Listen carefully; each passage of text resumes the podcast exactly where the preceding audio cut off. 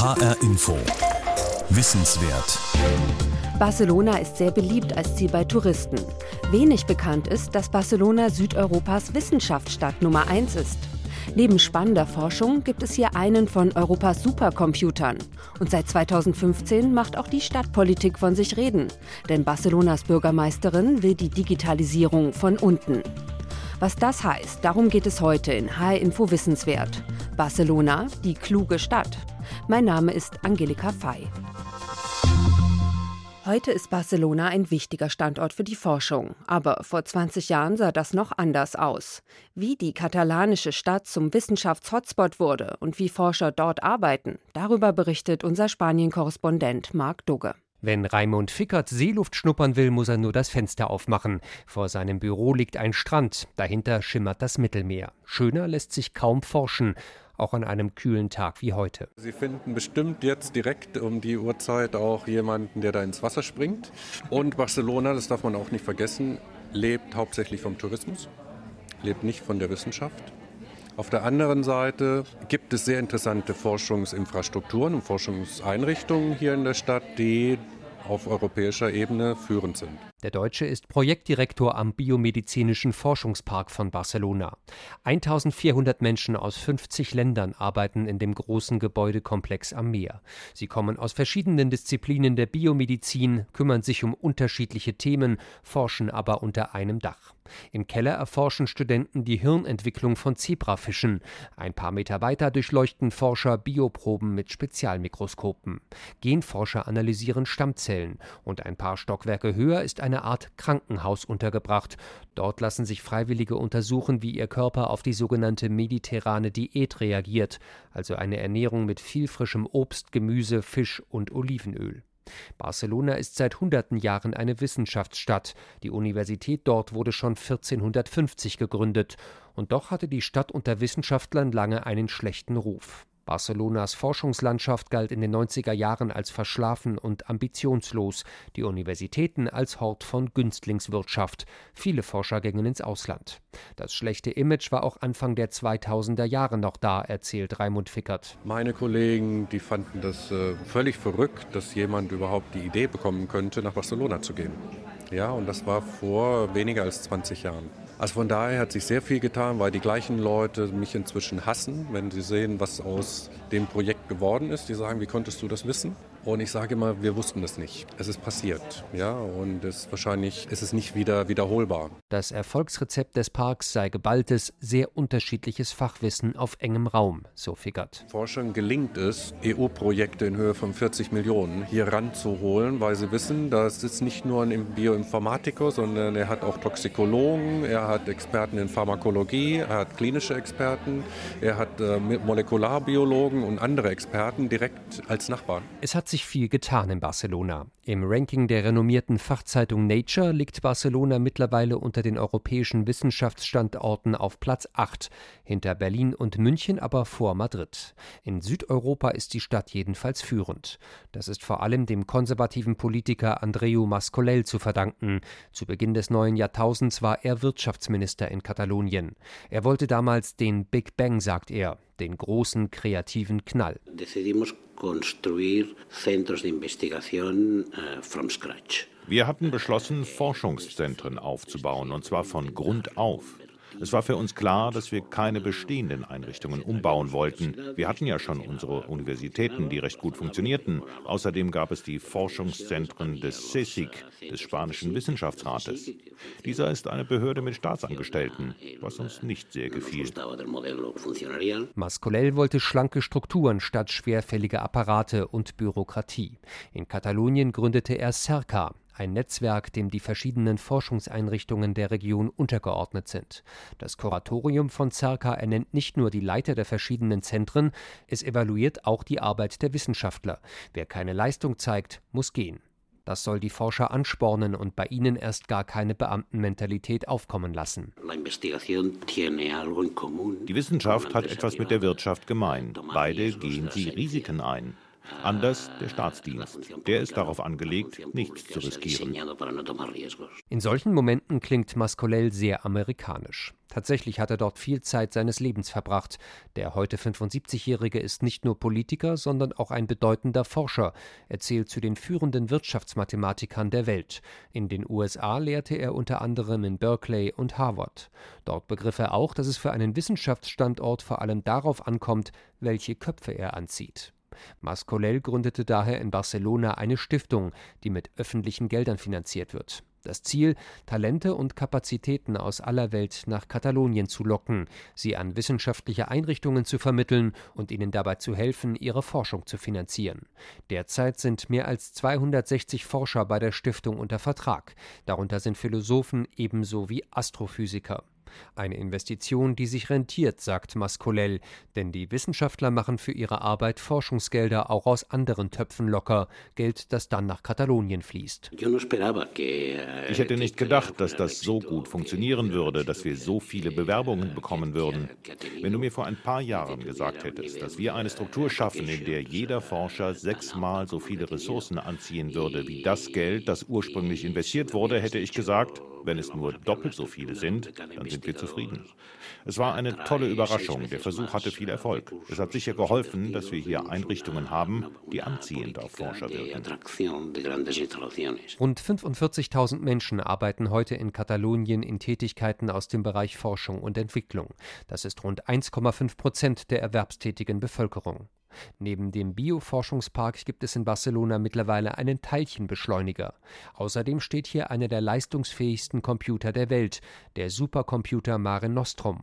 Und dann ist da das ICFO, das Institut für Photonische Wissenschaften in der Nähe von Barcelona. Am ICFO wird rund um die Photonik geforscht, heißt rund ums Licht und wie es nutzbar gemacht werden kann wie Licht als Energieträger etwa in Solarzellen besser genutzt wird, wie es in der Informationstechnik eingesetzt werden kann, etwa für ein superschnelles Internet der Zukunft oder auch in der Medizin. Mit Hilfe von Laser lässt sich der Körper durchleuchten. Der Arzt kann so das Blut und den Blutstrom etwa im Gehirn unter die Lupe nehmen, ohne ein Loch in den Schädel zu bohren. Wichtig in der Therapie nach einem Schlaganfall. Der Physiker Turgut Duduran leitet die Forschungsgruppe. Wenn Sie einen Schlaganfall haben, dann ist eine große Arterie verstopft.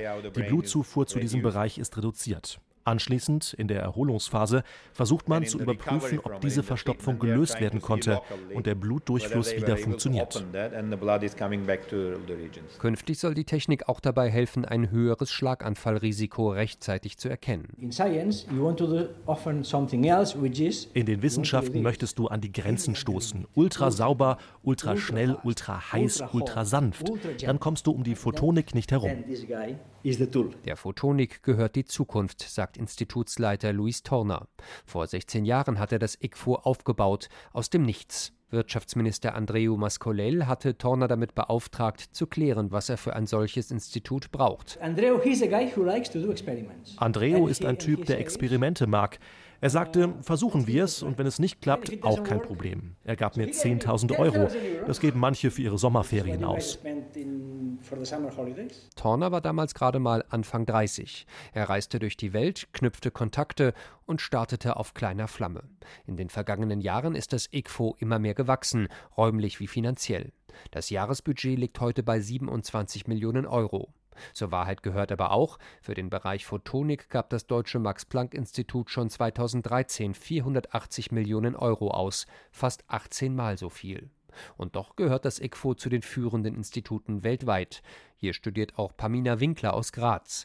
Die junge Wissenschaftlerin sagt, ich bin nicht nach Barcelona gekommen, weil das eine coole Stadt ist. Mein richtiger Grund war, dass ICFO einfach ein berühmtes Institut ist für das, was ich mache, also Nanooptik. Was ICFO bietet in der Hinsicht, dass man in einem international environment, also mit ganz vielen verschiedenen Nationalitäten ist, dass man auf Konferenzen gehen kann.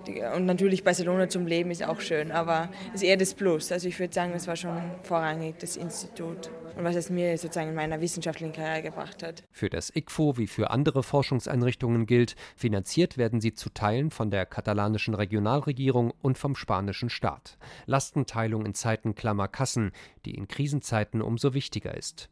Die spanische Wirtschaftskrise hat auch die Wissenschaften heftig getroffen. Der Teilchenbeschleuniger beispielsweise konnte wegen Geldproblemen 2010 erst nach langer Verzögerung in Betrieb gehen. Mittlerweile ist die Krise abgeflaut, aber Katalonien ist noch immer die am stärksten verschuldete Region Spaniens. Der Konflikt zwischen der separatistischen Regionalregierung und der spanischen Zentralregierung hat bisher verhindert, dass mehr Geld nach Katalonien fließt. Das belastet auch den Wissenschaftssektor. Aber nicht nur Forschungseinrichtungen müssen in Spanien oft mit viel Kreativität auf Geldsuche gehen, sondern auch die Forscher selbst. Raimund Fickert vom Bioforschungspark. Ein spanischer Forscher, der keine Möglichkeit hat, EU-Mittel ranzuholen, der hat es sehr schwierig, wirklich seine Forschungseinheit am Leben zu erhalten, weil in den letzten acht Jahren gab es zwei oder drei Jahre, in dem zum Beispiel der nationale Call für Forschungsgelder ist einfach ausgefallen. Ja, und das ist sehr dramatisch für bestimmte Forschergruppen. Zwar fließen die staatlichen Zuschüsse mittlerweile wieder, dennoch sind viele Forscher auf zusätzliche Quellen angewiesen, etwa auf private Geldgeber. Die Fundación Caixa zum Beispiel, die Stiftung der katalanischen Sparkasse. Mit einem Budget von mehr als einer halben Milliarde Euro zählt sie zu den reichsten Stiftungen der Welt. Sie hat sich entschlossen, den Schwerpunkt auf Forschung und Wissenschaft zu legen, etwa Stipendien und Forschungsprojekte zu finanzieren. Die Stiftung hat die Mittel dafür innerhalb von vier Jahren vervierfacht, auf zuletzt rund 100 Millionen Euro. Ein Großteil des Geldes geht nach Katalonien, so Stiftungschef Angel Font. Wenn wir einen Open Call haben, dann wählen wir die besten Projekte aus. Dafür holen wir die Meinung von Professoren aus ganz Europa ein. Sie entscheiden sich meistens für Projekte aus Katalonien. Zwischen 40 und 50 Prozent unseres Investments gehen an katalanische Forschungseinrichtungen. Die Caixa trägt so mit dazu bei, Barcelona als Wissenschaftsstandort zu festigen. Eine Investition in die Zukunft, sagt der frühere Wirtschaftsminister Andreu Mascolell. Er ärgert sich darüber, dass Spanien in der Wirtschaftskrise vor allem im Bereich Forschung und Entwicklung gespart hat. Im Zeitraum von etwa 2006 bis 2017 war Spanien das einzige große Land in Europa, in dem die Investitionen in Forschung und Entwicklung zurückgegangen sind. Dagegen sind sie in Portugal, Griechenland oder Italien gestiegen. Hier in Spanien hat der private wie auch der öffentliche Sektor versagt. Eine gute Forschungslandschaft sorge dafür, dass eine Region auch in Zukunft wirtschaftlich erfolgreich sein kann, sagt Mascolell. Er macht sich Sorgen, dass Spanien bei Forschung und Entwicklung den Anschluss verliert das gilt auch für Katalonien. Weil das katalanische Regionalparlament tief zerstritten ist, konnte die Regionalregierung bisher keinen neuen Haushaltsentwurf verabschieden und etwa mehr Geld in Forschung und Entwicklung stecken. Barcelona hat sich unter Wissenschaftlern einen guten Ruf erworben, aber, sagt Andreu Mascolell, ein guter Ruf will auch gepflegt werden. Wie Barcelona zur Wissenschaftsstadt wurde. Ein Beitrag von Marc Dugge. Aber Barcelona hat in den vergangenen Jahren nicht nur mit Forschung in den Bereichen Biomedizin und Photonik auf sich aufmerksam gemacht. Auch in der Stadtpolitik gibt es ambitionierte Projekte, die Technik und Demokratie zusammendenken. Darüber spreche ich jetzt mit dem ARD-Spanien-Korrespondenten Oliver Neuroth. Hallo Oliver. Ja, hallo. Als erstes interessiert mich, Barcelona ist ein Wissenschaftsstandort. Macht sich das auch im täglichen Leben bemerkbar? Also ist das eine Studentenstadt, eine junge Stadt? Ja, auf jeden Fall. Barcelona ist eine sehr junge Stadt, würde ich sagen. Das merkt man sofort, wenn man durchs Zentrum läuft. Da kommen einem viele, viele junge Menschen entgegen. In der Innenstadt hat auch eine der größten Universitäten Barcelonas ihren Hauptcampus. Ja, und auch abends in Barcelona merkt man, die Stadt ist voller Studenten, voller junger Menschen. Die Bar- und Restaurantszene hat sich entsprechend auch darauf eingestellt. Barcelona ist auch eine alternative Stadt. Also die meisten Studenten sehen jetzt weniger nach äh, BWL oder Jura aus, also tragen nicht unbedingt das weiße Glattgebügelte Hemd und die glänzenden Lederschuhe, das Klischee. Nein, eher alternative Kleidung in den Straßen.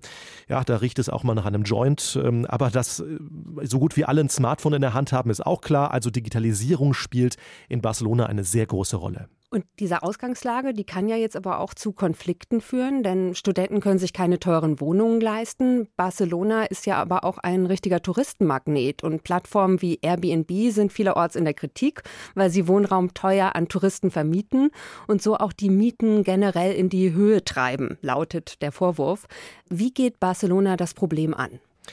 Ja, das war vor ein paar Jahren ein fast äh, aussichtsloser Kampf gegen Airbnb und ähnliche Plattformen, den die Stadtregierung von Barcelona gestartet hat. Ein Kampf oder eine Problematik, die nur schwer zu greifen war.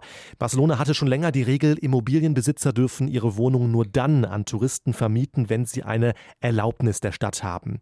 Als das Problem mit der Touristenflut immer stärker wurde, vor drei, vier, fünf Jahren, entschied die Bürgermeisterin von Barcelona, Ada Colau, eine Linkspolitikerin, wir vergeben keine neuen Lizenzen Plätzen mehr. Das Angebot an Airbnb-Wohnungen wird also gedeckelt. Das Problem war dann allerdings, wie kontrolliert man das? Über Webseiten kann ja schließlich jeder seine Produkte irgendwie an den Mann kriegen. Die Stadt hat dann quasi eine Airbnb Polizei gegründet. Eine Spezialeinheit, ganz analog, noch wenig digital. Die Beamten sind dann von Haus zu Haus gegangen, haben stichprobenartig Wohnungen kontrolliert. Wer wohnt darin? Hat diese Person einen klassischen Mietvertrag oder ist dieser Mietvertrag nur an ein paar Tage gekoppelt? Wer hat sich da genau einquartiert? Und gibt es dafür eine Genehmigung? Ein mühseliger Kampf gegen Airbnb und Co. Aber von der Stadt heißt es, dieser Kampf funktioniert. Die Zahl der illegalen Ferienwohnungen nehme ab und die Stadt gehöre ein Stück weit wieder den Bewohnern. Du hast jetzt Ada Colau erwähnt. Was ist ihr Hintergrund? Was will sie und wen hat sie sich da auch zur Unterstützung geholt? Ada Colau ist keine klassische Berufspolitikerin. Sie hatte sich in den Zeiten der spanischen Wirtschaftskrise vor zehn Jahren etwa in der Hausbesetzerszene engagiert, war also mit denen unterwegs, die ihre Immobilien an Banken verloren hatten, weil sie ihre Kredite nicht mehr bedienen konnten, wegen Jobverlust zum Beispiel in der Krise. Colau steht also klar links im politischen Spektrum, wollte gar nicht unbedingt eine Führungsrolle übernehmen, doch ihre Kollegen der Hausbesetzerszene sagten, du kannst das, du bist durchsetzungsfähig, eine Galionsfigur sozusagen sozusagen für uns. Also kandidierte Colau 2015 um das Amt der Bürgermeisterin von Barcelona und sie gewann es. Im Rathaus dann machte sie eine stark links geprägte Politik, das Gegenteil ihrer konservativen Vorgänger. Sie kürzte zum Beispiel gleich mal die Gehälter aller gewählten Vertreter im Stadtparlament, schaffte den dicken Dienstwagen des Vorgängers ab, gab mehr Geld dafür aus für Sozialprojekte. Und sie holte sich Francesca Bria an ihre Seite, eine promovierte Ökonomin. Sie sollte das Thema Digitalisierung Smart City übernehmen. Sie steht auch politisch links und sie hat uns in einem Interview vor, naja, gut einem Jahr das hier gesagt. Wir glauben, dass Daten als eine Art allgemeine Infrastruktur gesehen werden sollten, als Gemeinnutz wie Strom oder Wasser oder die Luft, die man atmet. Aber gleichzeitig wollen wir Daten bestmöglich nutzen. Mit Daten kann man die Mobilität verbessern, die Luftqualität oder das Energiemanagement der Stadt. Das sagt also Francesca Bria, die Digitalbeauftragte der Stadt Barcelona. Digitalisierung als Gemeinnutz, also quasi als Digitalisierung von unten. Wie sieht das konkret aus? Ja, zum Beispiel hat die Stadt eine Internetplattform gegründet. Decidim heißt die. Das ist katalanisch für Wir entscheiden. Bürger sollen da aktiv die Stadtpolitik mitgestalten können, Vorschläge einreichen, was sich ändern soll, was sich verbessern soll in der Stadt. Und nach Angaben der Stadt läuft das richtig gut. Fast eine halbe Million Menschen hätten sich daran schon beteiligt. Vorher gab es analoge Veranstaltungen in Bürgerhallen, wo man die Leute aufgerufen hat, beteiligt euch. Und das Ganze läuft anscheinend recht gut. Dazu informiert die Stadt Barcelona über die Internetseiten auch recht intensiv intensiv. Das heißt also über Probleme wie, wann kommt die Müllabfuhr oder Fragen, wann kommt sie, wie sieht es mit dem öffentlichen Nahverkehr aus. Also die Stadt hat ihr Netzangebot deutlich erweitert und damit quasi das Digitalisierungsprogramm, das Digitalisierungsziel weiter vorangetrieben. Ist Barcelona jetzt also eine Smart City?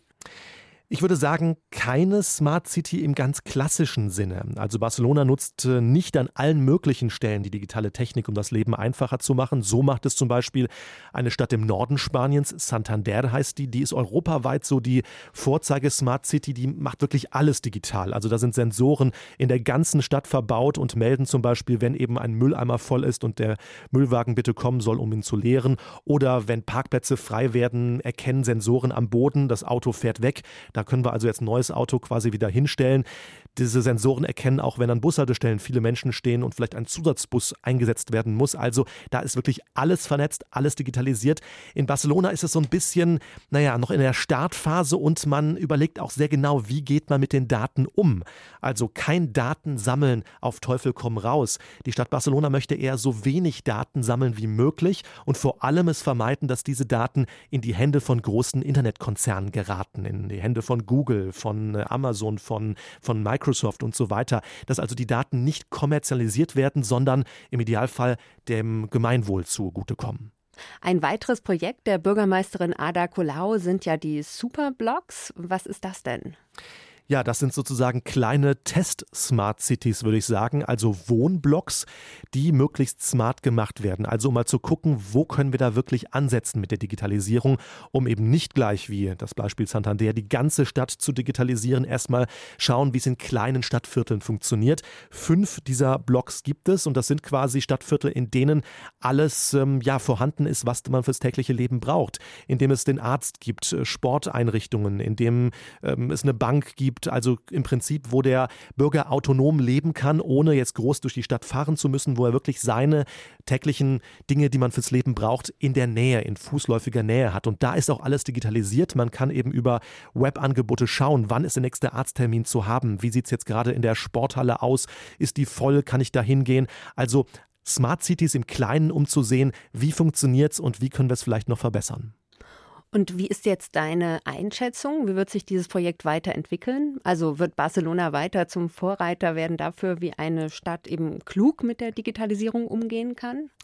Ich denke schon, das wird sich davon natürlich abhängig machen, wie lange Ada Colau noch im Amt ist, aber im Augenblick scheint sie recht beliebt zu sein in Barcelona und das Projekt wirklich auf kleinen Schritten erstmal zu schauen, wie funktioniert Smart City am besten, wie kann man möglichst wenig Daten sammeln, um den Bürger nicht zu transparent zu machen. Ich glaube, das ist ein gutes Projekt, eine gute Idee und Barcelona ist da auf einem richtigen Weg. Wir sehen eben andere Städte, die einfach auf Teufel komm raus Daten sammeln und das Ganze ist auch nicht unbedingt kritikfrei. Also ich glaube, Barcelona macht das gut und kann da wirklich sich zu einer Vorzeigestadt für möglichst wenig Daten sammeln äh, entwickeln und zu einem möglichst großen Output für den Menschen, der dort lebt. Vielen Dank, Oliver Neuroth, für das Gespräch. Digitalisierung und Datensicherheit sind in der Forschung ein wichtiges Thema. Damit Wissenschaftler ihre Daten innerhalb der Europäischen Union verarbeiten können und nicht zum Beispiel in die USA ausweichen müssen, braucht es sogenannte Supercomputer. Einer von ihnen steht in Barcelona und heißt Mare Nostrum. Untergebracht ist er an einem außergewöhnlichen Ort. Marc Dugge berichtet. Es ist so ziemlich der letzte Ort, an dem man einen Supercomputer vermuten würde. Mare Nostrum steht in der Kapelle eines früheren Klosters auf dem Gelände der Polytechnischen Universität von Barcelona. Unter den mittelalterlichen Kirchenfenstern befindet sich ein großer Saal aus Glas. Dort sind die Schränke mit den Rechnern untergebracht. Wo früher Gebete und Gesänge zu hören waren, rauschen heute Festplatten und Klimaanlagen. Ein Ort der Vergangenheit, vollgestopft mit Technik für die Zukunft. Der amerikanische Bestsellerautor Dan Brown war fasziniert von der Kapelle. Sie ist einer der Schauplätze seines letzten Romans Origin. Die Literaturagentin Elena Ramirez hat Brown bei seinen Recherchen begleitet. Nada más entrar, Dan Brown lo primero que dice es Wow. Wir waren gerade in das Gebäude gegangen, da sagte er, wow, das ist wie ein Dan Brown Buch. Es war, als hätte er den perfekten Ort für seine Vorstellungen gefunden. Empfangen hat ihn Josep Maria Matorell, stellvertretender Leiter des Supercomputerzentrums. Das war alles sehr locker. Er fragte, ob es uns stören würde, wenn er es in seinem Buch erwähnt. Und wir sagten überhaupt nicht. Wir sind eine öffentliche Einrichtung. Unsere wichtigste Arbeit ist, uns zu erklären. Martorell ist es gewohnt, das Elektronikmonster zu erklären. Er steht in der Kirche auf einer erhöhten Metallplattform und blickt auf die Rechner unter ihm. Hier auf dieser Höhe befand sich der Altar. Man hat von hier einen guten Überblick. Der Raum hat eine Fläche von mehr als 150 Quadratmetern. Es war wichtig, dass es keine einzige Säule gibt und wir sieben, acht Meter Raumhöhe haben. Auf einem Unicampus ist es nicht einfach, einen Raum mit diesen Eigenschaften zu finden. Da kam uns die Kapelle gerade recht. Die Kapelle habe keinen besonderen historischen Wert, sagt Maturell. Deswegen sei der Universität die Entscheidung leicht gefallen, hier einen Computer unterzubringen. 48 große schwarze Schränke sind hier aufgebaut. Sie sind mit einer Hochgeschwindigkeitsdatenleitung miteinander vernetzt. An den Fronten der Schränke zittern viele grüne Leuchtdioden. Sie zeigen, die Maschine denkt und wie sie denken kann. Mare Nostrum 4 hat eine Spitzenleistung von 11 Petaflops. Ein Petaflop steht für eine Billiarde Rechenoperationen pro Sekunde. Das ist zigtausendmal schneller als ein moderner Computer. Vor 15 Jahren wurden die ersten Rechner hier aufgebaut und seitdem immer wieder ausgewechselt. Maturell zeigt auf drei Racks. Estos tres armarios son un 50% más rápidos que toda la máquina que había aquí hace 18 meses. Diese drei sind um die Hälfte schneller als alle zusammen, die wir hier noch vor 18 Monaten stehen hatten, sagt er. Wissenschaftler brauchen solche Computer, um gigantische Datenmengen bearbeiten zu können und komplizierteste Rechenoperationen zu machen. So können Supercomputer helfen, die Effekte des Klimawandels vorherzusagen, ein menschliches Herz, einen Windpark oder sogar das Universum zu simulieren. Die Computer werden immer leistungsfähiger. Eine Herausforderung bleibt dagegen die Stromrechnung. Sie belaufe sich pro Jahr derzeit auf 1,5 Millionen Euro, sagt Josep Maria Martorell. Ein Drittel davon gehe allein für die Kühlung drauf. Wenn wir die Maschine nicht kühlen würden, würde sie sich auf 80 Grad erhitzen und nicht verlässlich funktionieren. Wir kühlen sie mit Radiatoren, die so ein bisschen an Heizkörper erinnern. Während diese ja heißes Wasser enthalten, um zu wärmen, füllen wir sie mit kaltem Wasser. Es heizt sich durch die Abwärme der Computer bis auf etwa 18 Grad auf. Ein monströser Apparat, ein sogenannter Chiller, kühlt das Wasser dann wieder auf 5, 6 Grad ab. Es ist ein geschlossener Kreislauf. Ende des Jahres soll der Super-Supercomputer kommen, Mare Nostrum 5. Eine Maschine, die in der Spitze bis zu 200 Petaflops schnell ist, 17 Mal so schnell wie der aktuelle Computer. Für den Mare Nostrum 5 wird dann allerdings auch die Kapelle zu klein. Teile des Computers müssen in einem anderen Uni-Gebäude untergebracht werden. Die Kosten für den neuen Superrechner belaufen sich auf rund 100 Millionen Euro. Die Hälfte davon zahlt die Europäische Union. Mare Nostrum 5 ist einer von insgesamt acht neuen Supercomputern, die an verschiedenen Standorten in Europa gebaut werden. Europäische Forscher sollen so in der Lage sein, ihre Daten innerhalb der EU zu verarbeiten und nicht außerhalb, heißt es von der EU-Kommission. Denn klar ist, die Zukunft der europäischen Industrie hängt auch von diesen Maschinen ab. Längst tobt ein weltweiter Wettlauf um die schnellsten Rechner. Der schnellste steht derzeit in den USA mit 150 Petaflops. China kommt auf Platz 3, das Hochleistungszentrum Stuttgart immerhin auf 5. Barcelona liegt bisher abgeschlagen auf Platz 9 in Europa. Aber wenn Mare Nostrum 4 schon nicht der schnellste Supercomputer ist, so ist er wenigstens am schönsten Ort untergebracht. Mare Nostrum, der Supercomputer in Barcelona. Nutzen können ihn Forscher und Forscherinnen übrigens europaweit. Wissenschaftler können sich bewerben und eine Kommission entscheidet, welche Projekte berücksichtigt werden. Die Forscher können sich dann über ein spezielles Netzwerk mit dem Rechner verbinden. Das war HR Info Wissenswert mit unseren Spanien-Korrespondenten Marc Dugge und Oliver Neuroth über Barcelona, Wissenschaftsstadt und Smart City. Diese Sendung gibt's als Podcast auf hrinforadio.de und in der ARD Audiothek. Mein Name ist Angelika Fey.